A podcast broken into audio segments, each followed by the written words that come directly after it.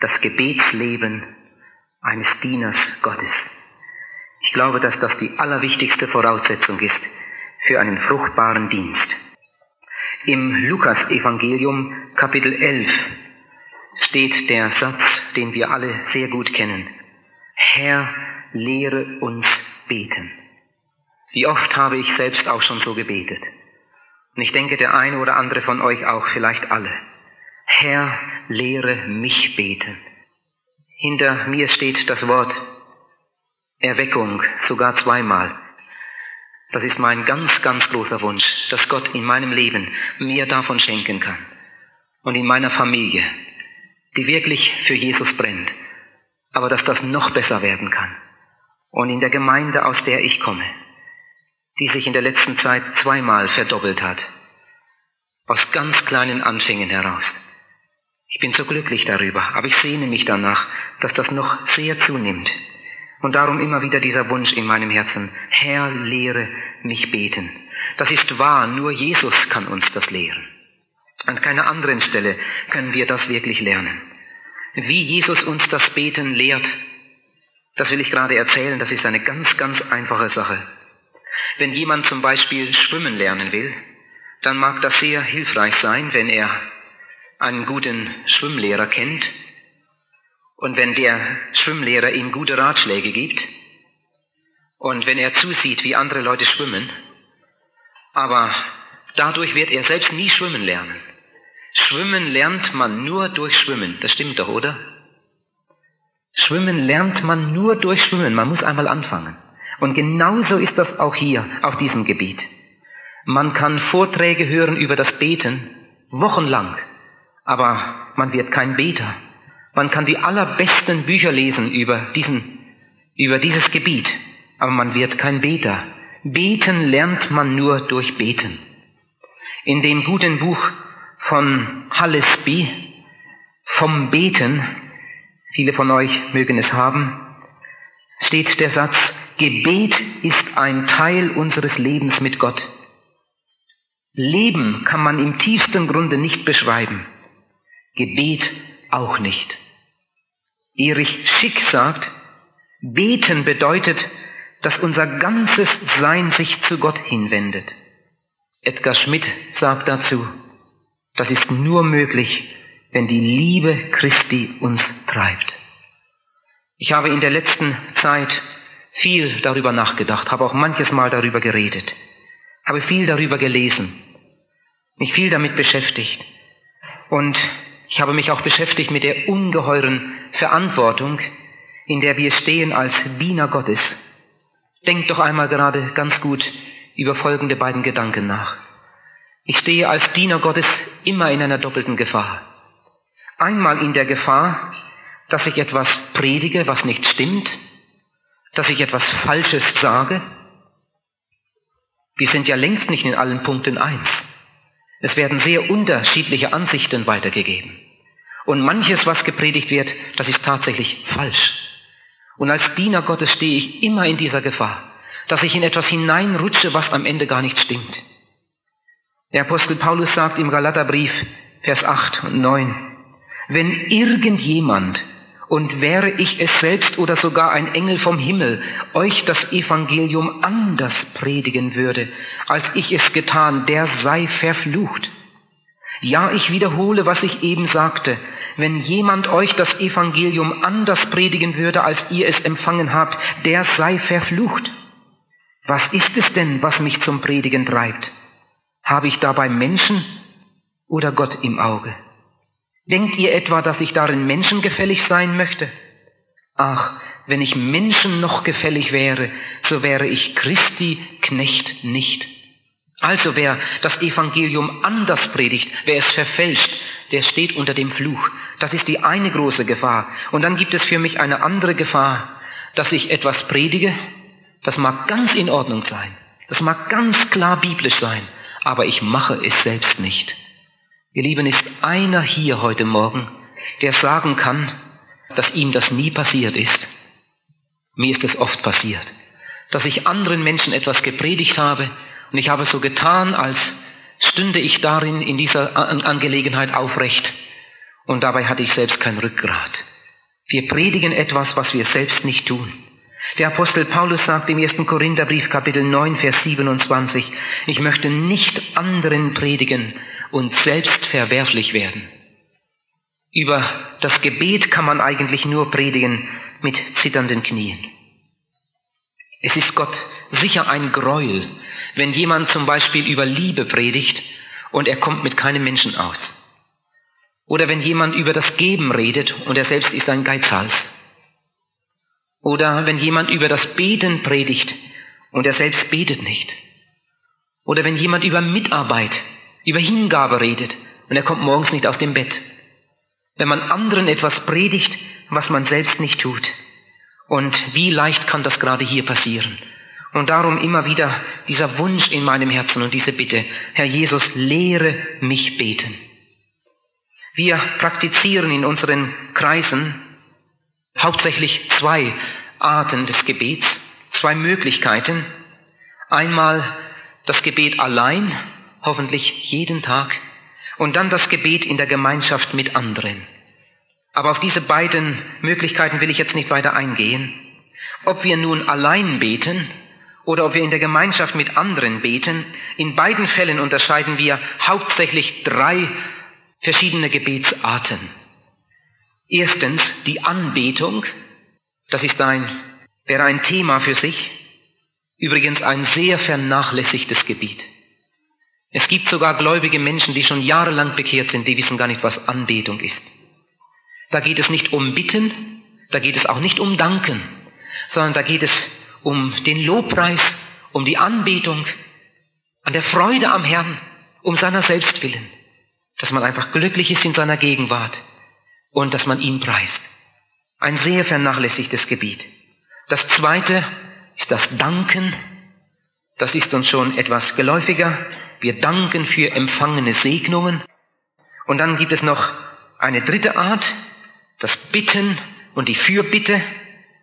Da geht es um Dinge, die man gern empfangen möchte. Damit möchte ich mich heute Morgen besonders beschäftigen, denn wir sehnen uns ja nach einem neuen Aufbruch Gottes. Der Zeit wegen jetzt nur etwas zu diesem dritten Punkt. Herr, lehre uns beten. Ihr Lieben, weil mein eigener Gebetsdienst immer noch so mangelhaft ist, obwohl in der letzten Zeit sich vieles gebessert hat. Aber es ist noch so viel Mangel da. Darum möchte ich in meinem Vortrag hauptsächlich andere Leute reden lassen. Jedenfalls möchte ich eine ganze Menge Zitate bringen von anderen Leuten, die auf diesem Gebiet noch mehr erlebt und noch mehr Erfahrungen gesammelt haben. Jemand hat einmal gesagt, rechtes Predigen scheint eine seltene Gabe zu sein. Hör mal gut, es wird sehr, sehr viel gepredigt. Aber er sagt, rechtes Predigen scheint eine seltene Gabe zu sein. Ich weiß nicht, ob ihr den Satz einmal gehört habt, das Urteil eines Kirchgängers, der sagt, unsere Pfarrer sind Leute, die man sechs Tage lang nicht sieht und am siebenten Tag versteht man sie nicht. Zum Glück ist das nicht bei allen so. Es gibt natürlich auch andere. Zurück zu dem Zitat. Rechtes Predigen scheint eine seltene Gabe zu sein. Rechtes Beten eine noch seltenere. Am Grabe Moody's sagte einer seiner engsten Mitarbeiter, er war ein Mann des Gebets. Ihr Lieben, ob man das an unserem Grabe auch einmal sagen kann. Ob heute Morgen einer oder einige hier sind, von denen das mit Recht einmal gesagt werden kann.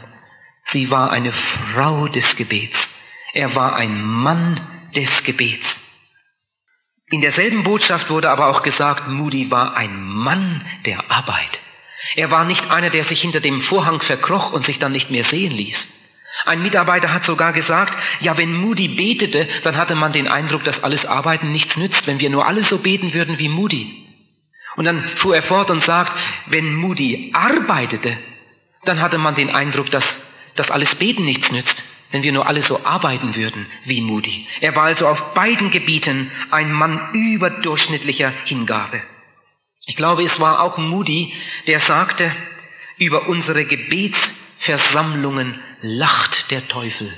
Sie sind eine Blamage für den lebendigen Gott. Ich habe hier einen kleinen Zeitungsausschnitt aus einem christlichen Blatt. Da heißt es auch von Moody, ich glaube, heute gibt es durch die Lauheit der christlichen Gemeinde mehr Ungläubige als durch alle Bücher, die je von Ungläubigen geschrieben wurden. Ich fürchte die Vorlesungen der Gottlosen nicht halb so sehr wie die kalte und tote Formengebundenheit der Gemeinde des Herrn in unserer Zeit. Eine Gebetsversammlung, wie sie die Jünger zu Pfingsten hatten, würde die ganze ungläubige Gesellschaft erschüttern. Ihr Lieben, es gibt sogar Gemeinden, und solche treffe ich ja immer wieder, die haben nicht einmal eine Gebetsversammlung. Jemand sagt, eine solche Gemeinde ist ein geistliches Leichenhaus. Über eine solche Gemeinde lacht der Teufel, wie Moody sagt. Es gibt Reichsgottesarbeiter, die sind dauernd überarbeitet. Ich weiß nicht, ob ihr solche kennt.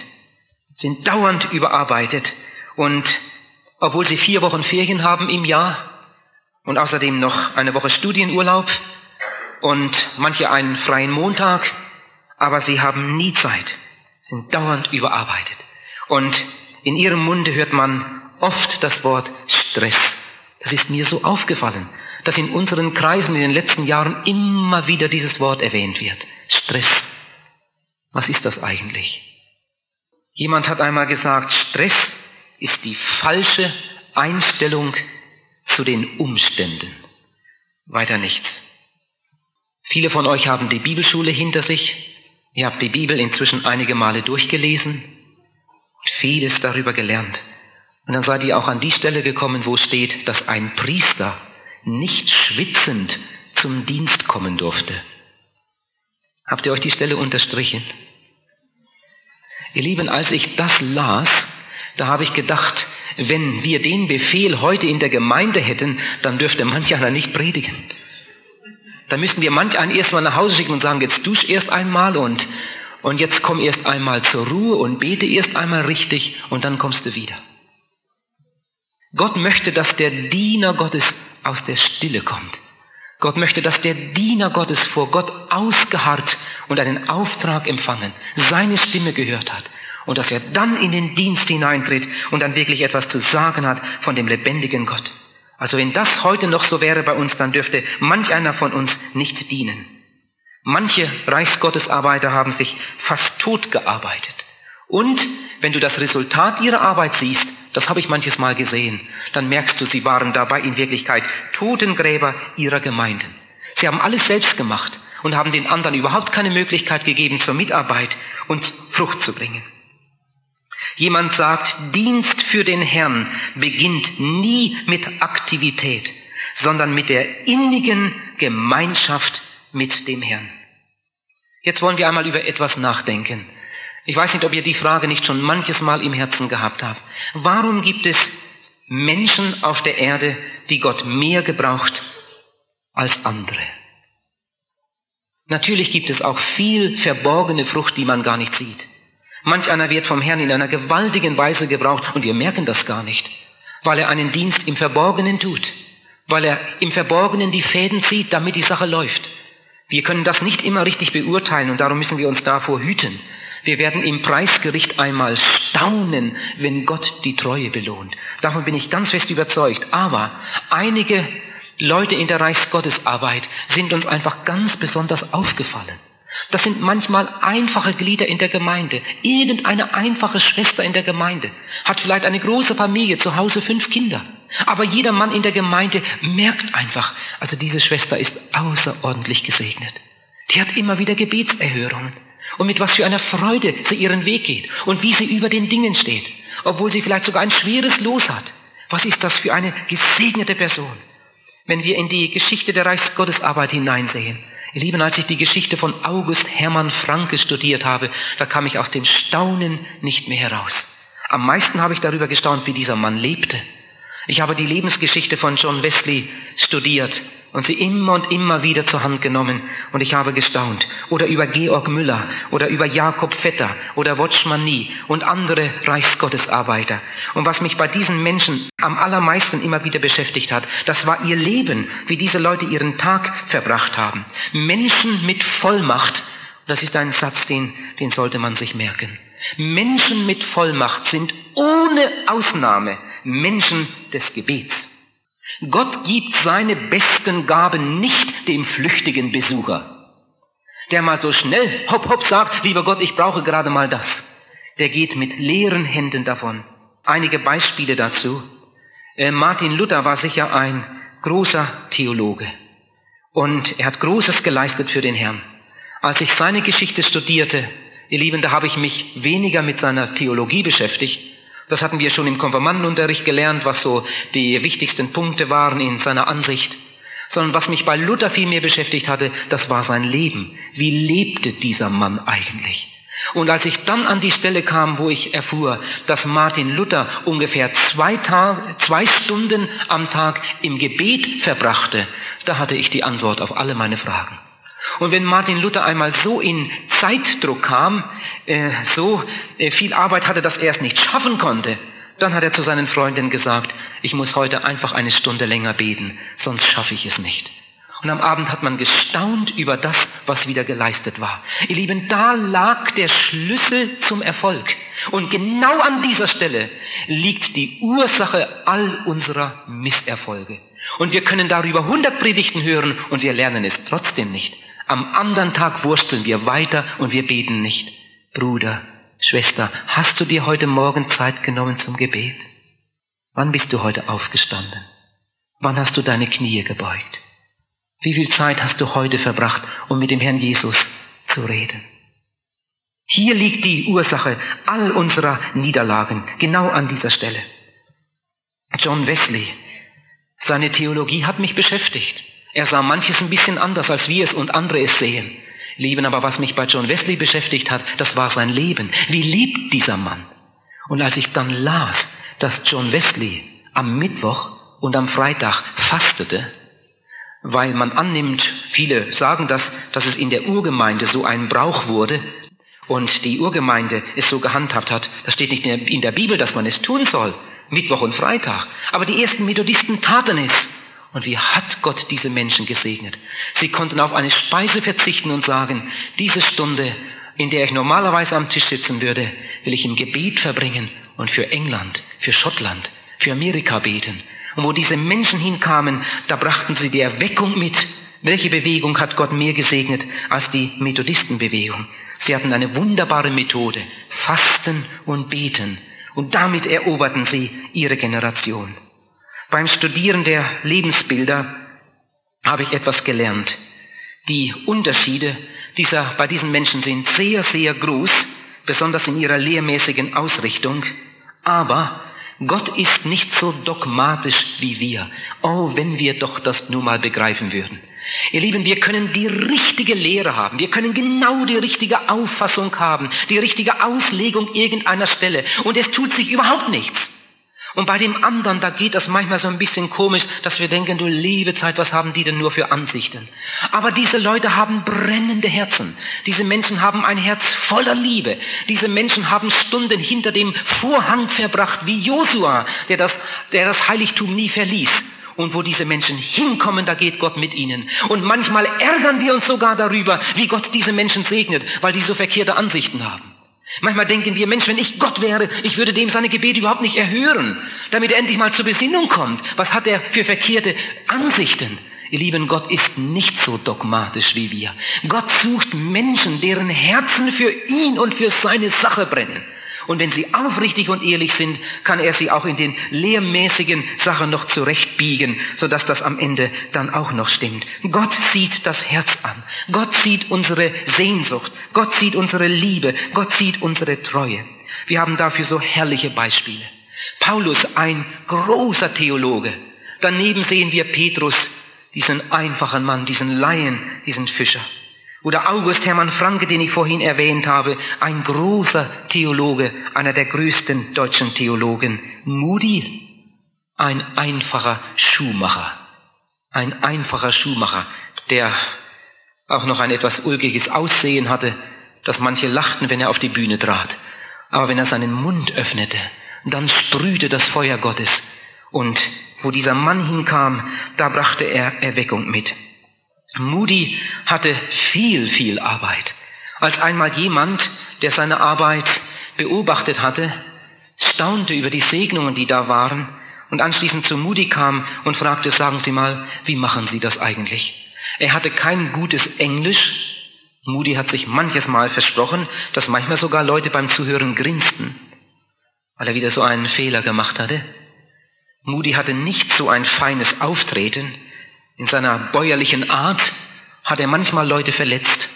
Aber Gott war mit ihm. Da kommt ein Mann von der Zeitung und fragt Moody, sagen Sie mal, wie machen Sie das eigentlich? Es gibt Leute, die predigen besser als Sie. Aber es läuft nichts. Wie machen Sie das? Ja, Moody hat gesagt, ja, das, ich mache gar nichts. Das macht Gott. Ein Geschenk Gottes ist das. Dann hat dieser Mann gefragt, aber sagen Sie mal, wie leben Sie? Wie verbringen Sie den Tag? Dann hat Moody gesagt, ja, ja, wie andere. Ich schlafe etwas und dann stehe ich auf und dann bete ich und lese ich und dann ich diene dem Herrn so gut ich kann. Ja, wie verbringen Sie Ihren Tag? Können Sie mir mal Ihren Tagesablauf sagen? Und dann sagt Moody, ja, am Morgen bete ich zwei Stunden, dass Gott Seelen rettet und den Rest des Tages helfe ich Gott, dass er mein Gebet erhören kann. Oh, wie einfach. Oh, wie einfach. Ihr lieben jungen Leute, die ihr vielleicht in den vollzeitlichen Dienst geht, in die vollzeitliche Reichsgottesarbeit, wenn ihr den Rat annehmt, den ich euch jetzt gebe, ihr werdet in Ewigkeit noch dankbar sein für den Rat. Bevor du am Morgen ein Telefongespräch führst, bevor du am Morgen einen Brief öffnest, bevor du am Morgen die Zeitung liest oder irgendeine Arbeitsbesprechung hast oder irgendetwas tust, wenn du dann einmal im vollzeitlichen Dienst bist, und die Möglichkeit hast, deinen Tagesablauf selbst etwas zu bestimmen. Bitte verbringe mindestens eine Stunde allein mit dem Herrn. Bitte wenigstens eine Stunde mit der Bibel und im Gebet. Und du wirst staunen, wie Gott dir diese Stunde belohnt im Ablauf des weiteren Tages. Ihr Lieben, hier liegt die Ursache all unserer Niederlagen, weil wir an dieser Stelle immer wieder versagen. Und der Teufel, der kriegt das so geschickt hin. Und was er uns nicht alles ins Ohr setzt, damit wir an dieser Stelle immer und immer wieder versagen. Von Finny lesen wir, dass Finny morgens früh aufstand und dass er dann einige Stunden in der Stille vor Gott war. Und wenn einmal der Segen nicht mehr so richtig fließen wollte in seiner Arbeit, dann hat Finney sich zurückgezogen von seinen Aufgaben und blieb einige Tage mit der Bibel, nur mit der Bibel ganz allein und mit, einig, mit Notizpapier, ganz in der Stille vor Gott. Und dann kam die Salbung wieder über ihn und sein Dienst war gesegnet. Von Jakob Vetter, diesem einfachen Mann, den Gott aber so gewaltig gebrauchte, können wir lesen, dass man von ihm immer wieder sagte, Jakob Vetter, ein Mann des Gebets. Oh, wenn man doch das auch von uns sagen könnte. Menschen, bei denen wir einmal wohnen, Menschen, die uns näher kennenlernen, wenn die dann sagen könnten, er war ein Mann des Gebets. Bin kaum einem begegnet, der so viel Zeit verbrachte im Gebet wie er oder sie. Der Herr möge unsere Herzen dafür warm machen. Billy Graham erzählte bei einer Predigerkonferenz in Deutschland, von einem Pastor in Amerika, der furchtbar darunter litt, dass in seiner Gemeinde einfach nichts ging. Bei aller Aktivität, bei allem Eifer, bei aller Arbeit. Und dann hat ein Missionar, der von, vom Erweckungsfeld kam, zu diesem Pastor gesagt, er soll sich am Morgen zwei Stunden einschließen das Telefonkabel rausziehen und keinen zu sich lassen, auch nicht seine Frau oder seine Kinder. Er soll sich am Morgen zwei Stunden einschließen und das jeden Tag, jeden Tag, jeden Tag, um zwei Stunden allein mit Gott zu sein, mit der Bibel und im Gebet. Der Missionar hat ihm gesagt, du wirst Wunder erleben, probier das einmal aus. Die Kirche musste einige Male gewechselt werden inzwischen. Sie mussten umziehen in größere Räumlichkeiten. Die Gemeinde ist gewachsen, das Werk ist gesegnet.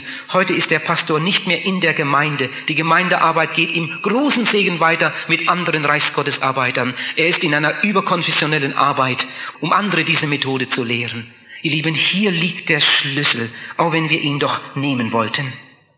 In 5. Mose Kapitel 9, Vers 9 steht, dass Mose einmal Urlaub machte. Habt ihr doch auch von gelesen, oder? Aber nicht 14 Tage oder drei Wochen, sondern gleich 40 Tage in einem Zug. 40 Tage Urlaub. Und er ging dann nicht ans Mittelmeer, das war ja gar nicht so weit weg, sondern er ging auf einen Berg, nicht um braun zu werden, das wurde er bei der Gelegenheit sicher auch, sondern um 40 Tage mit Gott allein zu sein. Und dann lesen wir in Vers 18, dass er noch ein zweites Mal ging. Nein, Entschuldigung, in Vers 18 steht, wie er zurückkam zum Volk und dann erlebte, dass sie sich inzwischen ein goldenes Kalb gemacht hatten. Da betet der Herr, wenn du dieses Volk auslöschen willst, dann lösche auch mich aus aus deinem Buch. Was für eine Liebe im Herzen dieses Mannes. Und in Vers 25 steht dann von diesen 40 Tagen, so lange lag ich da, weil der Herr gesagt hatte, er wollte euch vertilgen. Vers 19, und der Herr erhörte mich auch diesmal, also noch einmal 40 Tage Urlaub, um allein mit dem Herrn zu sein. Wie verbringen doch heute manche Reichsgottesarbeiter ihre Ferien? Nachdem sie gestresst wurden ein ganzes Jahr, gehen sie dann irgendwo an einen Ort, wo der Stress noch viel schlimmer ist. Und dann kommen sie zurück in ihre Gemeinde und müssen sich erst einmal eine Woche erholen, damit sie wieder eine rechte Predigt halten können. Ihr lieben jungen Leute, die ihr in die Reichsgottesarbeit wollt, ich möchte es euch ans Herz legen. Seid solche Leute, die sich Zeit nehmen, um mit Jesus allein zu sein. Du kannst nie eine Stunde besser anlegen, als wenn du sie anlegst in der Stille vor dem Herrn Jesus, um mit ihm allein zu sein. In 2. Mose 33, Vers 11 steht von Josua, dass er das Innere des Zeltes während einer gewissen Zeit nie verließ. Ich glaube auch nicht, bitte hört diesen Satz auch, ich glaube auch nicht, dass man den Wert eines Gebetes mit der Stoppuhr messen kann. Dass ihr nicht meint, ich, ich hätte so eine Meinung. Aber Menschen, die Gott wirklich besonders gebraucht hat, waren Menschen, die einen beachtlichen Teil ihrer Zeit im Gebet verbracht haben. Von Jesus lesen wir Lukas 6, Vers 12. Er blieb über Nacht im Gebet zu Gott. Stell dir das nur einmal vor, der Sohn Gottes. Eine ganze Nacht im Gebet. Sag mal, lieber Bruder, liebe Schwester, wann ist das bei dir das letzte Mal passiert? Ich habe in den letzten Jahren einige Bibelschulen besucht. Äh, nicht als Schüler, sondern um da mal einen Dienst zu tun bin auf den Zimmern der Schüler gewesen und habe Tage und oder Stunden da verbracht, habe einen Vortrag gehalten, habe Gespräche geführt, habe mir den, den Schulplan einmal zeigen lassen, wie macht ihr das hier, wie läuft das hier. Und an einigen Städten war ich erschüttert, bis ins Herz erschüttert, dass es Bibelschulen gibt, wo kaum Zeit eingeräumt wird dem Gebet. Diese Leute wären lieber zu Hause geblieben und hätten in der Gemeinde mitgearbeitet und die Bibel studiert. So kann man sogar verdorben werden. So geht einer hin, um Theologie zu studieren mit einer guten Absicht und er kommt zurück mit Ansichten, die so falsch sind. Und dann werden sie auf die Leute losgelassen. Aber sie sind nicht Gottesarbeiter, Reichsgottesarbeiter. Nun, das muss ich bei der Gelegenheit schon sagen. Ich bin nicht ein einziges Mal in Walzenhausen gewesen, ohne dass ich da eine Gebetsstunde miterlebt habe. Das habe ich doch da gesehen, dass man ganz großen Wert darauf legt. Aber was ist das schon, wenn man es in der Schule ein paar Jahre gemacht, praktiziert hat und dann geht man hinaus in die Arbeit und dann vergisst man es wieder. Ihr lieben Brüder und Schwestern, ich sag's euch noch einmal, wenn ihr in eine vollzeitliche Arbeit geht, nehmt es euch doch ganz fest vor. Komme, was da wolle. Wenigstens eine Stunde am Tag will ich ganz allein mit dem Herrn verbringen, mit, der Bibel und dem Gebet. Das ist aber das Minimum, wenn irgend möglich mehr. Ich habe mir schon vor 15 Jahren vorgenommen, ich will am Tag mindestens so lange mit Jesus reden, wie ich mit Menschen rede. Und das ist gar nicht so einfach. Wenn ich eine Predigt habe, dann ist das einfacher. Aber wenn ich zwei Predigten habe, wird es schon schwieriger. Und wenn ich drei Predigten habe wie heute, dann ist das fast nicht mehr möglich. Dann muss ich das eben am nächsten Tag nachholen oder vorwegnehmen. Aber das will ich. Ich will mindestens so viel Zeit mit Jesus verbringen, mit Jesus reden, wie ich direkt mit Menschen rede. Ich möchte es so ähnlich machen wie er. Und ich bin da natürlich am Suchen und es klappt längst nicht immer so, wie es sollte. Ist euch das einmal aufgefallen, wenn Jesus etwas in Zeitnot kam, dann konnte er auf eine Mahlzeit verzichten. Aber aufs Beten verzichtete er nicht. Wie machst du das? Ihr Lieben, wie viele Male haben wir aufs Gebet verzichtet, weil die Zeit nicht reichte. Aber aufs Essen haben wir nicht verzichtet. Das ist eigentlich eine ganz verkehrte Einstellung. Wenn unsere Zeit nicht mehr reicht, dann streichen wir zuerst die Gebetszeit zusammen. Und wenn die Zeit noch knapper wird, dann lassen wir das Gebet einfach mal ganz weg und tun gerade so, als ob es auch ohne Gebet ginge. Und dabei ist das das Allerwichtigste für einen Reichsgottesarbeiter. Ihr Lieben, das ist die Voraussetzung für einen fruchtbaren Dienst, für einen fruchtbaren Diener. Wenn es hier nicht klappt, dann klappt es auf der ganzen Linie nicht. Jemand sagt, wie der Pfarrer, so sein Volk. Wie der Bibellehrer, so seine Schüler. Wie der Prediger, so seine Gemeinde. Der Herr möge uns das auch schenken, dass wir noch mehr Vorbilder bekommen, denen andere dann gern nacheifern. In England hat man vor Jahren einmal eine Umfrage gemacht unter den Pastoren, unter den Predigern. Und da hat man herausgefunden, die Prediger, die Pastoren in England sind die gebetsärmsten Menschen. Wisst ihr, auf was man gekommen ist? Dass die Pfarrer und Prediger alles zusammengenommen, alle die befragt wurden, und man hat tausende von Auskünften zusammengetragen, dass sie im Durchschnitt pro Tag drei Minuten beten. Und jetzt staunst du vielleicht, aber bitte mach einmal diese Prüfung bei dir. Und schreib einmal die Minuten auf, die du im Gebet verbringst. Wie viele Gläubige gibt es, die am Morgen, bevor sie das Haus verlassen, eine halbe Minute beten? In einer halben Minute kann man ja eine ganze Menge sagen. Und dann am Tisch noch kurz, segne Vater diese Speise unserer Kraft und dir zum Preis und wir danken dir dafür. Amen. Brrr. Paar Sekunden Gebet und dann schon wird hineingeschaufelt. Mittag und Abend nochmal dasselbe. Und dann vielleicht vor dem zu Bett gehen, im Halbschlaf noch, lieber Gott, ich danke dir für den guten Tag und so weiter. Gib uns eine gute Nachtruhe. Zähl mal die Sekunden zusammen. Ihr Lieben, das ist eine Not, eine ganz große Not. Seid einmal ganz ehrlich darin. Wenn wir da Jesus sehen oder Paulus oder David und diese Männer, die ich vorhin erwähnt habe, John Wesley, John Fletcher und alle diese, wie Gott sie gebraucht hat. Wir hatten vor einiger Zeit bei uns eine Jugendfreizeit und da wurde über die stille Zeit geredet. Das Zeugnis eines jungen Mannes hat die ganze Gesellschaft zutiefst beschämt. Er ist Pfleger in einem Behindertenheim, hat einen ganz schweren Job, und hat er gesagt, eben gerade weil diese Arbeit so schwer ist, musste er sich mehr Zeit nehmen für die Stille.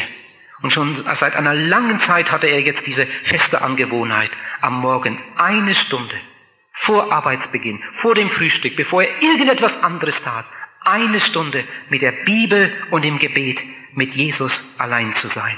Und die anderen waren beschämt, aber das hat Eindruck gemacht. Und einige in unserer Jugendgruppe haben seitdem ihr Programm geändert. Ich habe mich darüber gefreut. Als ich mich gerade bekehrt hatte und dann einen intensiven Briefwechsel hatte mit Werner Heugelbach, durch den ich zum Glauben gekommen war, und ihm immer wieder meine Nöte schrieb, hat er mir manchen guten Rat gegeben. Und dann schrieb mir Werner Heugelbach, nichts ist schwerer als ein geregeltes Gebetsleben. Wer das schafft, schafft alles. Lieben, da habe ich mir gesagt, gut, wenn das wahr ist, dann will ich beim Schwersten anfangen. Wenn ich das schaffe, werde ich dann das andere auch schaffen. Nichts ist schwerer als ein geregeltes Gebetsleben. Das habe ich tausendmal erlebt, dass das wahr ist. Nichts ist schwerer als ein geregeltes Gebetsleben.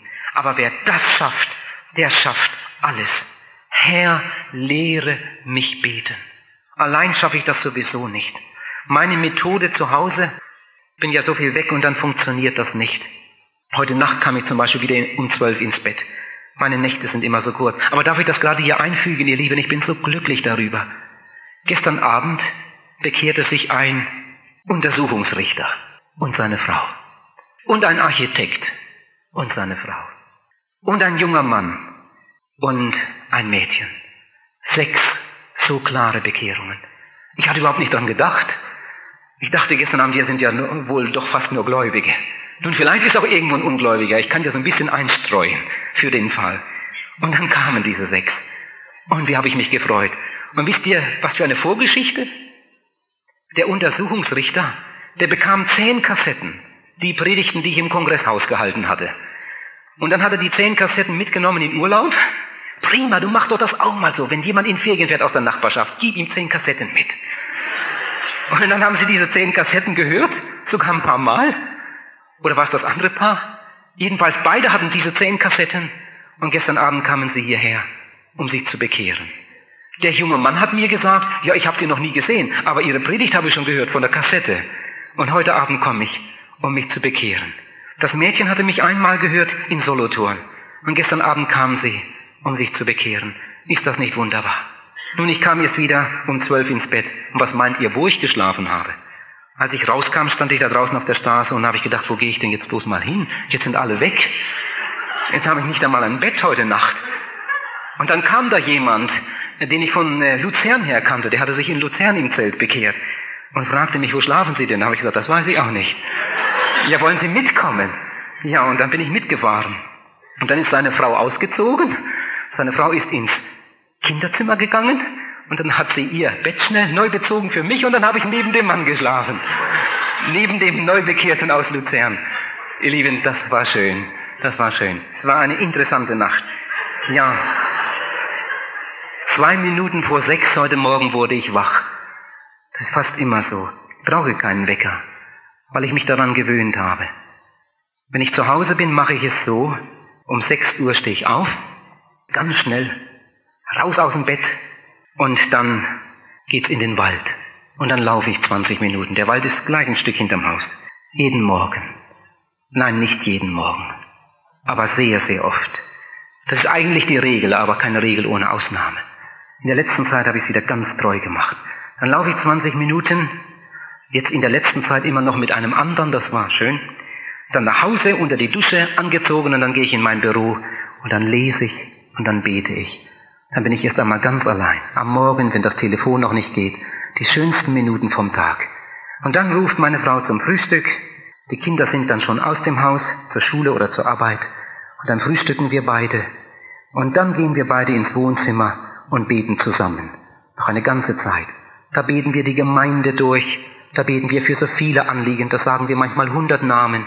Meine Frau betet, ich höre zu und sage mein Amen dazu. Dann bete ich wieder, wir wechseln uns ab. So beginnen wir unseren Tag. Und dann geht meine Frau an ihre Arbeit. Und ich gehe ins Büro oder an irgendeine Aufgabe. Ihr Lieben, wenn das nicht klappt am Morgen, dann, dann ist irgendetwas schief bei mir. Dann muss ich das am Vormittag nachholen oder am Nachmittag. Aber diese Zeit mit dem Herrn, die brauche ich einfach. Ich glaube, du brauchst sie auch. Nimm es dir vor, ich sag's dir jetzt ein drittes Mal. Mindestens eine Stunde.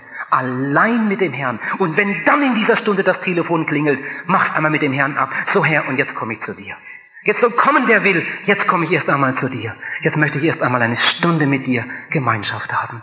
Der Herr wird es dir lohnen, der Herr wird dich segnen. Dr. Hans Bürki sagt, der Satz, ich habe keine Zeit, ist ein Sündenbekenntnis auf unseren Lippen. Und wie oft haben wir diesen Satz gerade gebraucht, wenn, es, wenn Gott uns ins Gebet rief. Ich habe Evangelisationen gehabt, lieben, das sage ich zur Schande der Prediger. Da hatte man die Gebetsstunde ganz vergessen.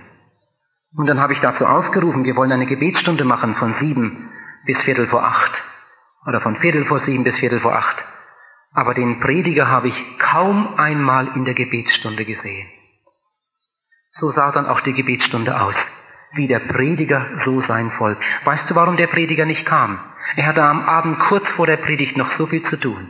Er musste noch das organisieren und das musste er noch einfädeln und da musste er noch jemanden abholen. Du, der Prediger weiß doch ganz genau, dass in seiner Gemeinde so und so viele Leute sind, die kommen sowieso nicht in die Gebetsstunde. Warum übergibt er denn ihnen nicht diese Aufgaben? Den abzuholen, das zu organisieren. Die können das vielleicht sogar noch besser. Hier liegt einfach etwas schief.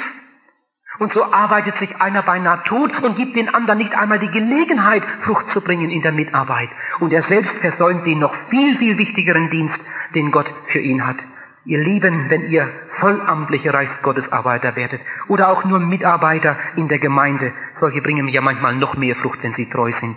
Bitte seid treu an dieser Stelle. Alle guten Gaben kommen von oben, steht in der Bibel. Das glauben wir ganz fest. Wir können im allerbesten Fall nur Werkzeuge sein. Aber genau das will Gott. Gott sucht Werkzeuge. Gottes Taten geschehen immer durch von Gott geformte Menschen. Und mit diesem Wunsch musst du von dieser Konferenz nach Hause gehen. Ich möchte ein solcher Mensch sein. Eine ganz wichtige Frage, die mich immer wieder beschäftigt hat. Warum hat Gott gewisse Menschen so außerordentlich gesegnet. Ihr Lieben, das ist zu billig, wenn wir einfach sagen, nun, die hatten eben eine besondere Berufung. Wie manch einer, der eine besondere Berufung hatte, hat seine Berufung bald verloren. Und wie manch einer, wo wir den Eindruck hatten, der hatte keine besondere Berufung, der wurde bald von Gott so gebraucht, weil er sich zur Verfügung stellte. Die Sache hängt eben nicht nur mit Gottes Vorsehung zusammen, sondern sie hängt ganz stark damit zusammen, inwieweit ein Mensch bereit ist, Gott sich hinzugeben. Ich meine ja jetzt nicht nur den augenfälligen Dienst auf der Plattform, sondern ich meine einfach den Dienst, der Frucht bringt für die Ewigkeit.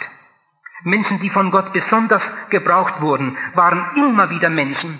Und diese beiden Dinge sind mir aufgefallen, die erstens eine ungebrochene Stellung zur Bibel hatte. Und die zweitens ein Gebetsleben hatten, das den lebendigen Gott beeindruckt. Ich habe von einer Gemeinde gelesen in einem anderen Land, in der schon seit Jahren Erweckung ist. Und die Gemeinde wächst und wächst und platzt aus allen Nähten. Der Prediger hat gesagt, dass sie jeden Morgen eine Gebetsstunde haben, jeden Morgen vor Arbeitsbeginn. Der Pastor ist natürlich dabei. Wenn der Pastor am Morgen nicht in der Gebetsstunde wäre, dann würden die Leute sagen, ja, unser Pastor ist abgefallen. Der war ja nicht in der Gebetsstunde. Ist doch ganz klar, dass der dabei ist. Was soll man sonst von den anderen erwarten? Ihr Lieben, dann muss man sich gar nicht mehr wundern über den Segen, den da, der da fließt. Und dann noch ab und zu eine Gebetsnacht und Fastentage. Und Gott tut ein wunderbares Werk an dieser Stelle. Jemand hat einmal gesagt, unsere große Not in Europa ist die, dass wir so viel wissen. Wir haben die besseren Bibelschulen, die besseren Ausbildungsstätten als viele, viele andere Länder. Aber das ist unsere Not, dass wir so viel wissen und so wenig tun. Dass wir so viel Zeit mit Studieren verbringen, mit Zeitungen lesen und Bücher lesen und so weiter und so weiter und so wenig Zeit mit Gebet und dann mit dem gläubigen Gehorsam dessen, das Gott uns im Gebet zeigt. Unsere Kraft, das wissen wir, das glauben wir alle, unsere Kraft liegt in diesem Buch. Davon bin ich fest überzeugt. Aber sie wird nur wirksam im Leben eines Beters. Bibelzitate schaffen kein neues Leben. Ihr Lieben, merkt euch das. Auch dann nicht, wenn sie von einem Evangelikalen vorgetragen werden. Du kannst die beste Ausbildung gehabt haben. Und du kannst alles glauben, was in der Bibel steht. Und du kannst ganz bibeltreu sein. Und du kannst das alles bibeltreu vortragen. Und trotzdem rührt sich nichts, weil du nicht hinter dem Vorhang gewesen bist, weil du nicht aus der Stille kommst. Unsere Kraft liegt in diesem Buch, ich sag's noch einmal, aber sie wird nur wirksam im Leben eines Beters, im Leben eines Menschen, der hinter dem Vorhang war, den Gott da ausrüsten konnte. Die Bibel sagt, der Buchstabe tötet. Und dafür haben wir genügend Beweise, auch in unserer Kindererziehung. Wie viele bibeltreue Eltern haben ein Fiasko erlebt in ihrer Familie, weil das, was sie lehrten, nicht mit ihrem Leben übereinstimmten. Meine ganz große Bitte ist immer wieder eigentlich eine doppelte. Herr, lehre mich dieses Buch lieben. Und die andere Bitte, Herr, lehre mich beten. Ein Zitat, sind wir uns klar darüber, dass der Teufel nichts so sehr fürchtet wie das Gebet?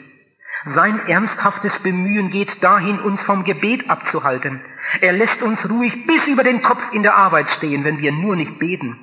Er fürchtet sich nicht vor unseren eifrigen und ernsthaften Bibelstudien, vorausgesetzt wir beten wenig. Jemand hat sehr weise gesagt, Satan lacht über unser Abmühen, er spottet über unsere Weisheit, aber er zittert, wenn wir mit reinen Lippen beten. Ihr Lieben, da sagt mir ein Bruder, ach weißt du, ich bin ganz zufrieden mit meiner Arbeit. In der letzten Zeit haben wir doch einen ganz schönen Fortgang erlebt. Ich bin ganz zufrieden mit meiner Arbeit. Vielleicht ist die Arbeit dieses Bruders nur gesegnet, weil andere so viel für ihn beten.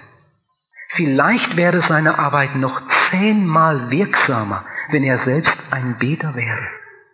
Ihr Lieben, wenn ich das immer wieder höre, wie viele Leute für mich beten und wie vielen, vielen Hunderten von Briefen ich das lese, ich bete für sie, Jemand schreibt, ich bete jeden Tag für Sie. Ihr Lieben, dann wird mir manchmal Angst und Bange. Ja, wenn so viele Menschen für mich beten, dann muss doch etwas zu sehen sein. Vielleicht könnte Gott mich viel, viel mehr gebrauchen, wenn ich selbst noch treuer wäre. Der Herr möge uns allen diesen Wunsch schenken. Ich möchte das Möglichste aus meinem Leben herausholen. Aber nochmal diesen Satz, der Teufel lacht über unsere Bemühungen. Der Teufel spottet über unsere Weisheit. Aber er zittert, wenn wir mit reinen Lippen beten. Lieber Bruder, sind deine Lippen rein? Sag, kannst du lieblos über einen Bruder reden und anschließend beten und meinen, Gott erhöre dein Gebet? Was heute alles kritisiert wird, wie heute Werke gegeneinander arbeiten, wie heute Menschen einander verleumden bis hinein in ihre Blätter. Lieben, das macht mir oft das Herz schwer. Bruder, sind deine Lippen rein? Überlass doch das Urteil dem lebendigen Gott. Er kann besser richten, denn er sieht hinter die Kulissen. Sind deine Lippen rein? Schwester, sind deine Lippen rein? Wenn wir mit reinen Lippen beten, dann wird Gott unser Gebet erhören. Das sogenannte Glaubensleben vieler, vieler Menschen ist eine Karikatur, eine Schaupackung ohne wirklichen Inhalt. Das ist auch unsere Gefahr als Reichsgottesarbeiter. Pastor Kemner sagt, sprach einmal in Remesmühle bei einer Evangelistenkonferenz über den Weg zur Vollmacht. Ich werde das nie vergessen. Wie er in die eine und andere und andere Richtung sah und einige Male fragte, Bruder, bist du echt? Pastor Kemner behauptete immer wieder, wir haben nur so viel Vollmacht, wie wir Echtheit vor dem Herrn besitzen. Bruder, bist du echt? Du betest und hoffst, dass Gott dein Gebet erhört und Gott sagt dir in der Stille, du, ich möchte erst einmal mit dir über deine Lippen reden. Die sind nämlich nicht sauber. Und dann sagt Jesus dir, du, ich möchte gern erst einmal mit dir über deine Hände reden. So geht das nämlich nicht. Ich möchte dich gern segnen, aber sieh mal deine Hände an. Und zu dem anderen sagt Jesus, du, ich möchte dich gern segnen. Dein Gebet gefällt mir eigentlich, aber du, ich möchte erst einmal mit dir über deine Ehe reden. Und dann möchte ich einmal gern mit dir über dein Geld reden. Ich möchte dich gern segnen, ich brenne darauf. Aber ich möchte erst einmal mit dir reden über dein Verhältnis zu deinem Bruder. So geht das nicht. Mir ist mein Name zu teuer, als dass ich mich mit Unrecht verbinde. Oh, ihr Lieben, lasst uns doch heute Morgen mit dem Wunsch aus dieser Stunde gehen. Ich möchte echt sein. Ich möchte durchsichtig sein. Ich möchte klar sein. Mein Leben soll sauber sein. Und dann will ich mich dem Herrn zur Verfügung stellen. Das sind ja die Voraussetzungen zu einem gesegneten, fruchtbaren Dienst. Herr, lehre mich beten. Die raffinierteste Lüge ist die, dass wir unsere Lüge nicht anerkennen. Eigentlich können ja nur fromme Leute Heuchler sein. Und Heuchelei ist das, was Gott am allermeisten hasst. Bruder, bist du echt? Wir haben eine wunderbare Berufung. Ihr Lieben, meine Berufung, das sage ich in großer Dankbarkeit, meine Berufung ist mehr als die Berufung zum Oberbürgermeister einer großen Stadt. Meine Berufung ist mehr als die Berufung zu einem Präsidentenamt. Ich bin Botschafter an Christi Stadt.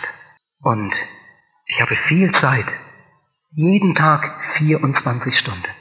Ich habe so viel Zeit wie Jimmy Carter. Jeden Tag 24 Stunden. Stell dir das mal vor.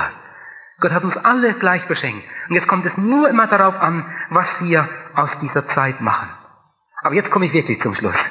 Mit einem letzten ganz kurzen Gedanken. Ihr Lieben, das alles, was wir gern tun möchten, können wir ja nicht in eigener Kraft schaffen.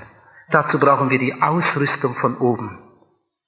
Und manchmal habe ich schon gedacht, weil in einigen Kreisen etwas läuft, was wir nicht so sehen können von der Bibel her, haben wir selbst fast nicht mehr den Mut, darüber zu reden. Und dabei spricht die Bibel so viel darüber. Werdet mit Heiligem Geist erfüllt. Wie viele leere Gefäße. Wenn du anklopfst, dann klappert das nur. Da ist einfach nichts drin.